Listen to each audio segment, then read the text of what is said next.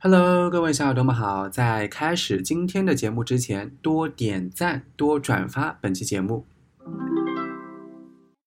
今天想给大家介绍一个口语表达：drop by，D-R-O-P-B-Y。Drop by means visit for a short time，短暂的拜访。接下来我们来看几个使用该表达的场景。比如说，你是一个销售人员，然后呢，你打电话给你的顾客说：“我待会儿去你办公室给你看几个样本，可以吗？”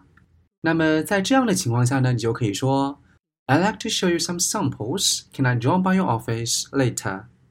我再把这一句话说一下：“I like to show you some samples. Can I drop by your office later？” 再比如说，有一个朋友呢，他把书本落到你的车里面了。然后你打电话给他说啊，我待会儿开车经过你家的时候啊，把本子拿给你。这句话的话呢，就可以说成是 You left your book in my car. I'll drop by your house and give it to you. 我再把这句话说一下：You left your book in my car. I'll drop by your house and give it to you.